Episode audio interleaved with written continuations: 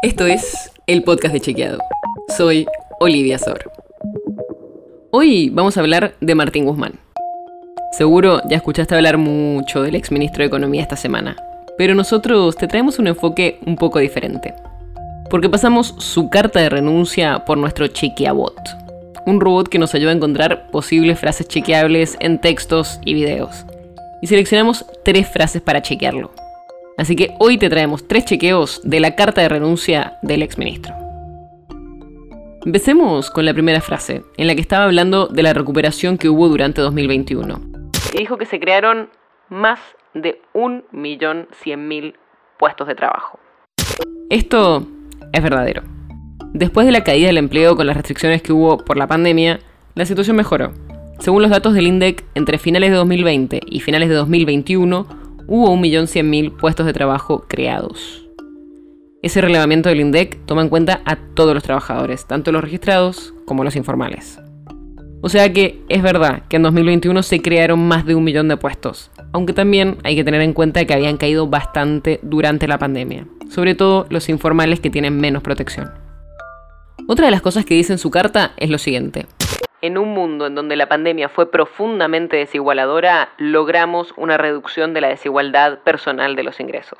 Esa frase la calificamos como verdadero pero. El indicador que se usa generalmente para medir la desigualdad se llama coeficiente de Gini. Y si vemos el dato que publica el INDEC en el primer trimestre de 2022, fue más bajo al registrado al principio del 21, del 20 y del 19. O sea, el último dato muestra que hubo menos desigualdad que los años anteriores, como dijo Guzmán. Pero esa caída de la desigualdad se dio porque cayeron en general los ingresos de todos los estratos sociales, aunque bajaron en mayor medida los de mayor poder adquisitivo. O sea, no mejoró la desigualdad porque mejoró la situación de los más pobres, sino que todos empeoraron, solo que los más ricos empeoraron más. Y vamos con una última frase de la carta. En el periodo 2016-2019 creció la deuda pública denominada en moneda extranjera en 100 mil millones de dólares. Esta frase de la carta de Guzmán también es verdadera, pero. Según datos del Ministerio de Economía, a fines de 2015, cuando terminó la gestión de Cristina Fernández de Kirchner, la deuda en moneda extranjera era de casi 150 mil millones de dólares. Y a fines de 2019, cuando terminó la gestión de Mauricio Macri, llegó a casi 250 mil millones. O sea, como dijo Guzmán, aumentó en 100 mil millones de dólares. Pero una parte importante de esa deuda se usó para pagar obligaciones asumidas por el Estado antes de la gestión de Macri. Y estamos hablando de casi el 20% de esa deuda. Eso fue por el pago de los holdouts, que son conocidos como los fondos buitres, además de fallos en contra del CIADI y otras deudas de distintos planes para fomentar la producción de gas y petróleo. Así que parte de la nueva deuda fue para pagar deuda anterior. La nota sobre la que se basa este episodio fue escrita por Manuel Terricone. Si quieres saber más sobre esto y otros temas, entra a chequeado.com o seguinos en las redes.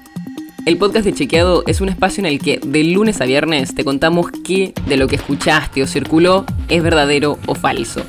Te traemos datos para que puedas entender mejor las noticias. Si tienes una idea, algún tema del que te gustaría que hablemos en un próximo episodio, escribinos a podcast.chequeado.com. Y si te gustó este episodio, seguinos en Spotify o en tu app de podcast favorita y recomendanos a tus amigos. Es una producción de Chequeado, producción en colaboración con Posta. La producción está a cargo de Martínez Lipsuk y Sebastián Chávez, y la edición es de Nacho Guarteche. Yo soy Olivia Sor. Hasta mañana.